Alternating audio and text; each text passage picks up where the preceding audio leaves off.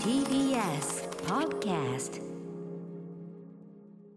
時刻は6時30分になりました2月10日木曜日 TBS ラジオをキーステーションにお送りしているアフターシックスジャンクションですはい、パーソナリティの私、ライムスター歌丸です。本日は所属事務所、スタープレイヤーズ会議室よりリモート出演しております。そして TBS ラジオ、ダイレクトスタジオにいるのは、木曜パートナー TBS アナウンサーのうないりさですさあここからはカルチャー界の気になる人物動きを紹介するカルチャートークです今夜のゲストはゲームメディアデンファミニコゲーマーの石本修二さんですお久しぶりですこんばんは。よろしくお願いいたしまはす。い、石本さお願いしん、ますだいぶご無沙汰しております。はい。はい、ゆあの、お久しぶりでございます。お元気ですか。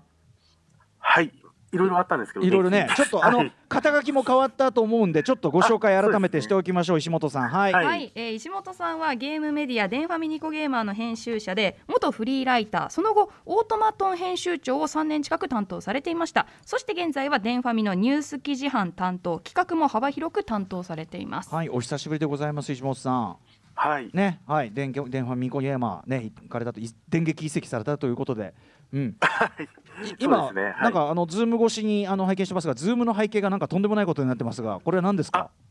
すみません。えっとこれ。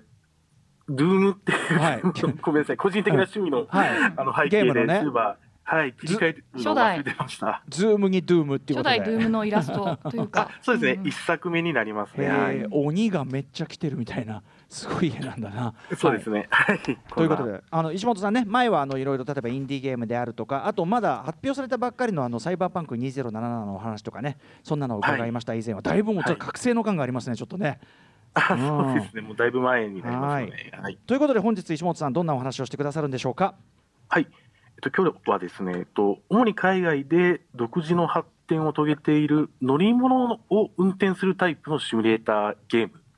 はいとその、えっとイベントを紹介させていただきたいなと思っております。わかりました。わた我々ね、あの映画アイスロードもあったんで、あのトラック運転するシミュレーターの話題をちょっと番組でしたりしましたけど、まさかこんなムーブメントがあるとは。はい、はい、はい、えー石本さんよろしくお願いします。はい、よろしくお願いいたします。 After Six Junction. ここからはカルチャートーク今夜のゲストはゲームメディアデンファミニコゲーマーの石本修二さんですよろしくお願いしますはい、石本さんよろしくお願いします。よろしくお願いします。ということで石本さん先ほどおっしゃってました運転系のシミュレーターそしてそのシミュレ運転系シミュレーターゲームをめぐるとあるムーブメントというかねそんな話になるそうですけども、はい、はい、まずまず、えーその運転系のシミュレーター、まあ、どういうこうゲームなのかというところからお願いします。はい。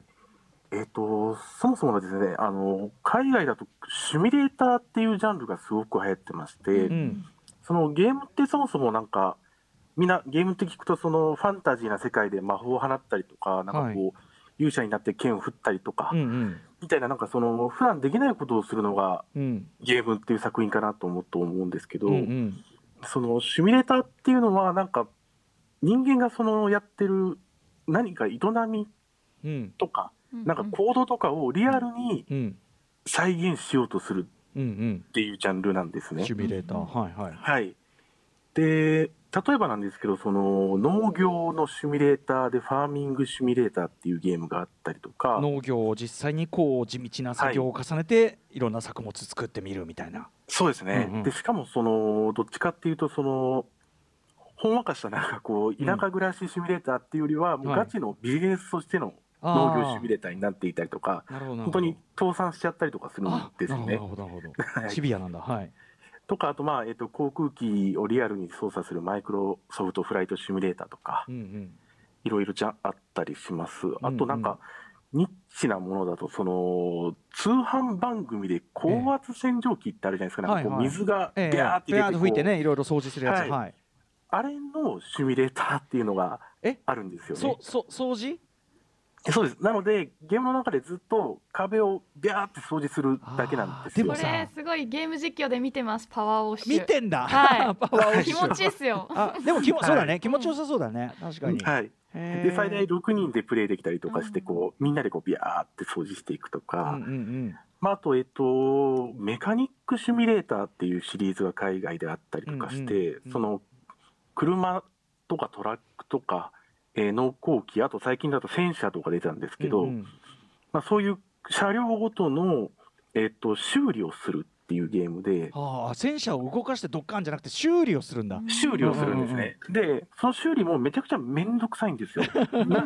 何十工程もあって、こうんうパーツ外して、接続悪くないか見て、オイル交換してみたいなことうんうをんしないといけないっていうシミュレーターゲームがあったりとうんかうんして、あの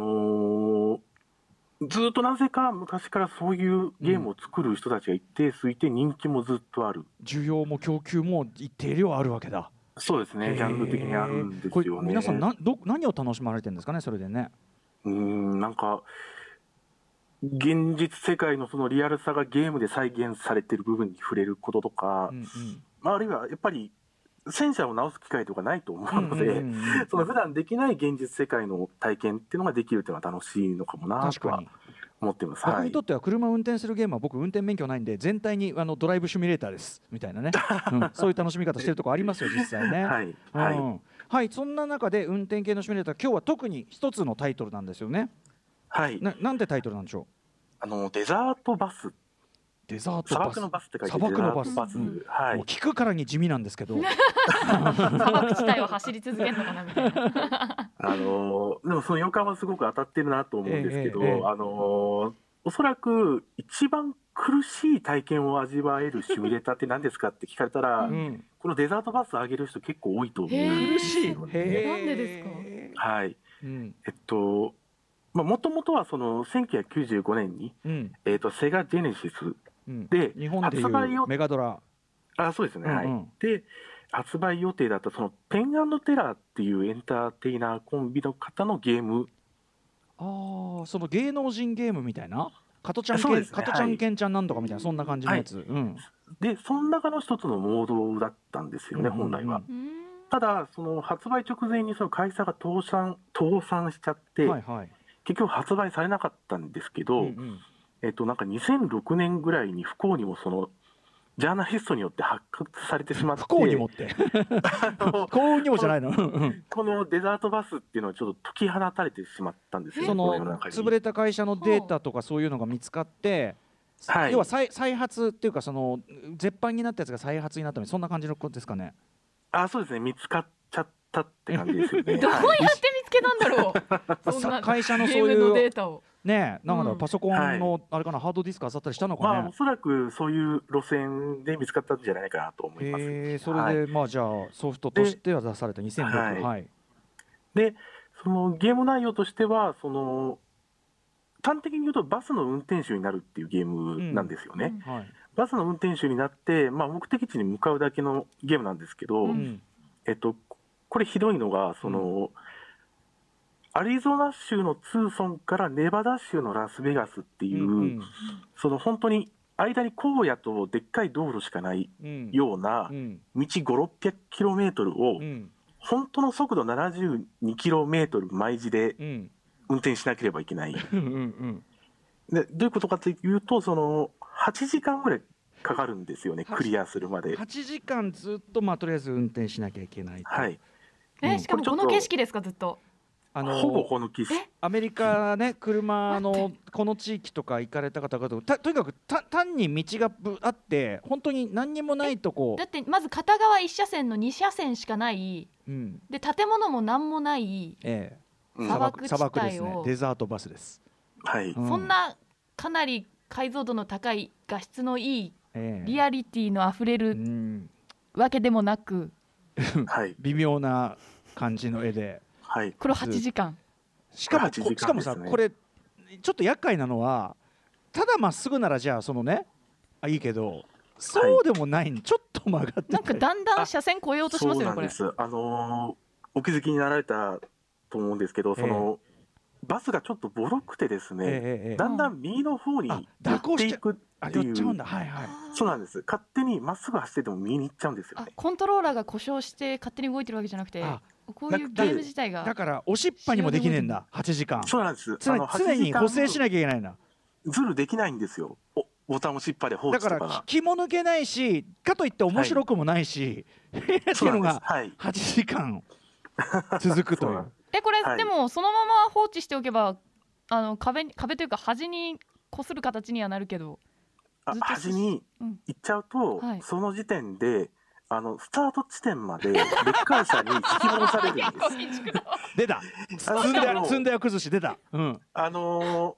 パッて画面が切り替わってスタート地点に戻るんじゃなくてあ、行った距離分ずっと引き戻されるんですよね、巻き戻しで。何それもうだだかからら1時間ぐらい走ってたら、1時間分ぐらいの距離ずっとレッカー車でビーってこう、引きずられる画面が流れて元の位置に戻される。しかもレッカー車車で引きずられるっていう演出込みなんだあ、そうですね。はいその分時間かかるんだあーそうなんですだからズルするとそういうだから余計またひどいことにもなるしはいだ。から進むも地獄引くも地獄そうですね。もうこのゲームやるんだったら8時間走り抜くその意志を持つしか。これさそのペンテラーさんですかそのエンターテイナーなんですよね、その人の、はい要要するにこれちょっと何ですかねえバグとかじゃなくて、ねねはい狙ってこういうゲームにしてたんですかね最初からあ、そうですね。狙ってこういうゲームにしているんですよね、実はそ要の。するにそのクソゲーボケっていうかあのバイト地獄とか電気グルーヴさんの、ああいう感覚、ははい。あ、そうなんですよね。その、えっと、結構、これ、まあ、諸説あって、うんうん本当かわかんないんですけど、ええ一つの説としては、その、当時結構その、ビデオゲームのはい暴力的な表現に対する風当たりっていうのがうんう、んだんだん強くなってきてて、うんうんで、ベンテラーさんは、その、暴力的なゲームばかりじゃねえんだよと、うんうんその、うんうんっていう、なんかアンチテーゼ的な感じでこれを出されたみたいなでも説もあるらしくて別修行みあたいのなゲームてかさ暴力って一通りじゃないよねみたいなこういう形の暴力もあるよねそうみいたういなか、これも拷問じゃないかなと思うんですけど、うーんなるほどまあでもあの、はい意図的にこのなんていうかな苦しいゲームというのをまあ作られたというとが確かなんですね。 そうですね、はうんうい。んうんはい、でじゃあそれがずっと続いていくとはい、これとにかく運転はそのするだけですか他になんかこう例えばボーナスポイントとかそういうポイントがあったりとかえっとですね、これ8時間走ると、えっと、ラスベガスに着くんですけあど、ーそこで、えっと、1ポイントもらえるうんんですね。で、うんその後、えっと、オプションが出てきて選択肢が。ええこの後、スタート地点に引き返して、引き返しますかと。うんうんで、引き返せたら、また1ポイントあげますよ。戻るってことそうなんです。 8時間来た道を行きそうです。行き帰り行き帰り。袋で、戻ってきたら2ポイントになる。ちょっともう一そ回のポイいンやいトやじゃあいやちょっと待って待ってあそのそのさそのさこのポイポイントってはい。何あのーまあ、スコ、スコア、ハイスコア、ハイスコアですよね。だから、あえじゃあそのポイントを1ポイントずつみんな積み重ねてるってことですかえっと、やってる人ほぼいないと思うんですけど、ええ一応その、えっと、スコアがつきますよっていう、まあ、ちょっと、ブラックジョークというのか、なんか皮肉というのか、わかんないですけど、はい。まあ、ちょっと現代アートの様相さえねちょっと表してきてますねちょっとね、はい。えまあ、とにかくやるのは辛いと、まあ、要するにちょっとこうぼ、ね、ゲーム自体がボケてるっていうか、んんんボケて見せてる、そのツッコミ待ちみたいなそういう感じではあるんですねちょっとねデザートですああ、そうですね。はい。うんところがこのゲームがなぜかその人気を博した挙句ちょっとなんかとあるムーブメントというかイベントにもなっちゃってるということで、はい。あのーやっぱ、こんだけ特殊なゲームなので、すごい海外でカルト的人気が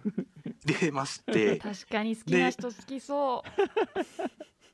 そのちょっと海外のそのまあ信者というか、うんこのゲーム大好きな人たちが、ちょっと毎年一回デザートバスでなんかイベントしようぜみたいなうん感じになったんですよね。それがその、えっと、デザートバス・フォー・ホープっていうイベント名で、まあ、うんかなり狂気の宴というか、やばいイベントなんですけど、そのチャリティーの要素があるイベントなんですねチ。ャリティーイベントなんだはいはい、はい、であの視聴者たちはそのお金を投げるんですけど、うんその投げたお金の額によって、うん、えっ、と、走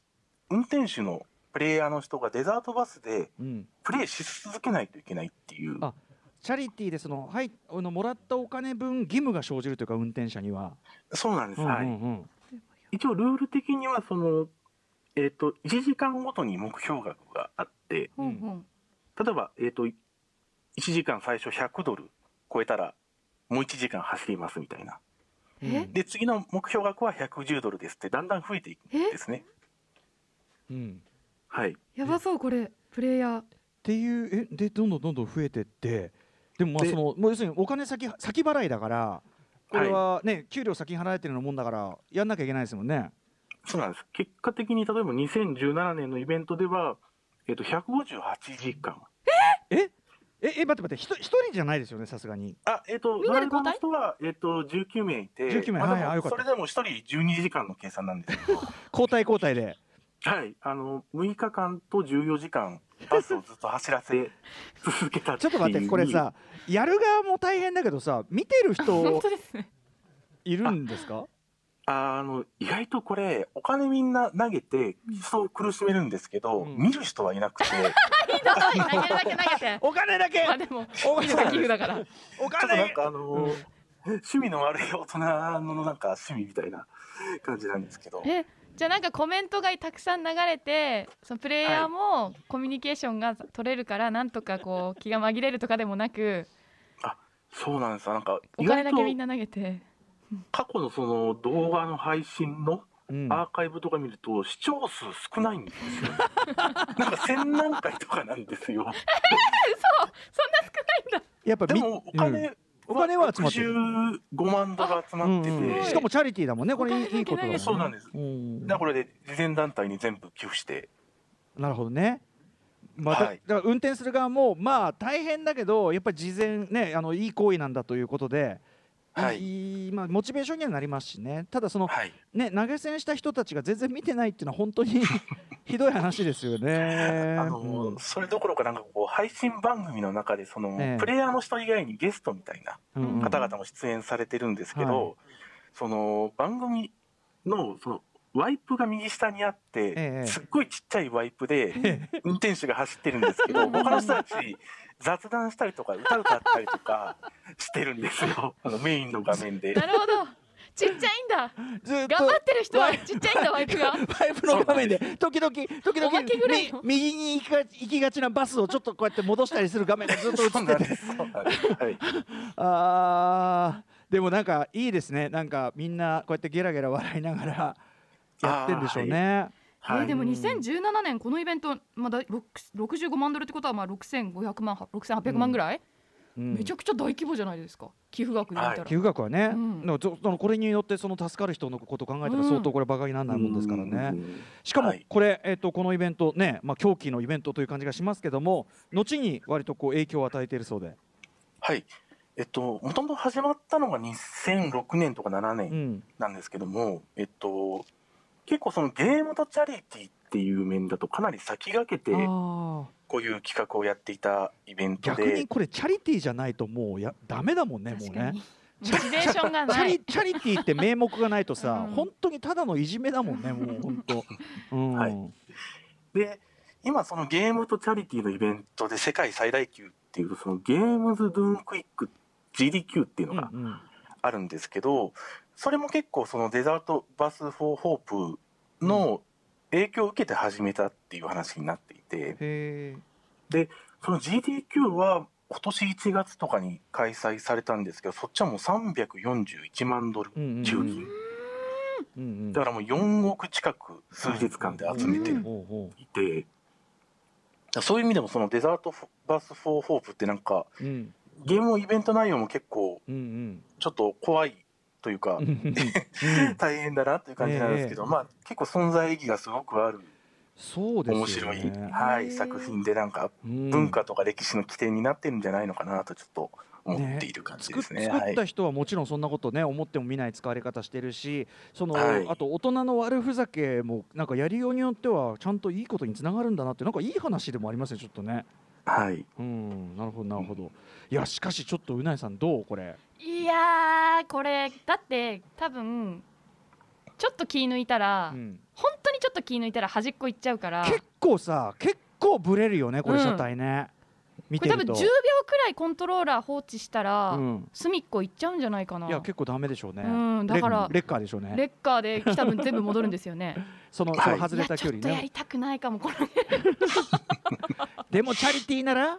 チャャリリ テティィーーならチンならやる、そういうことですよ、でいいですねやっぱねそういうのねはい、ということで後にも大きな影響を与えたデザートバスという狂気のゲームそしてデザートバス・フォー・ホープという狂気もありながら、えーいい影響も与えたというイベントの話石本さんに伺いました面白いなありがとうございます最高あありがとうございました。はういんはい、えーといったあたりでお時間近づいてきてしまいました最後にぜひ石本さんからお知らせことなどお願いしますはい、えっと、僕が所属している電話ミニコゲーマーウェブメディアなんですけども、うんその従来のゲームメディアにはないようなそのゲームを軸にしたいろいろな、えっと、記事とかニュース、うんコンテンツを届けているのが特徴かなと思ってます。で、はい今日もですね、ちょうどそのダルビッシュ有選手へのインタビュおーうんー、しかもゲームについて聞くみたいなうインへータビューを出していてうんう、んうんまあ、そのダルビッシュ選手はそのプロスピめちゃくちゃやってて、そでのすよね奥さんに課金額で引かれたとか、うんうんなんかそういう面白い話をたくさん聞けた記事があるので、うんうんこちらぜひ、もしよろしければ読んでいただければなと思います。電ファミニコゲーマーで皆さん見てください。えーということでちょっとねあのー久しぶりになってしまいましたが石本さん最高のプレゼンでございました。うんめちゃめちゃ面白かった。笑った。はい、えーということで、えーこのコーナーは石本修二さん電ファニコゲーマーからおお越しいただきました。またよろしよろしくお願いします石本さん。よはい、よろしくお願いいたします。ありがとうあごありがとうございまざしいまたした。りがとうございました。明日のこの時間は歌丸さんによる週刊映画辞表ムービーウォッチメンです世界屈指のトップブランドに上り詰めたグッチの光と影というかとんでもない事件のことを描いたリドリー・スコット監督作「ファザー・サン・アンド・ハウス・オブ・グッチ」お送りします。 Station. After Six Junction.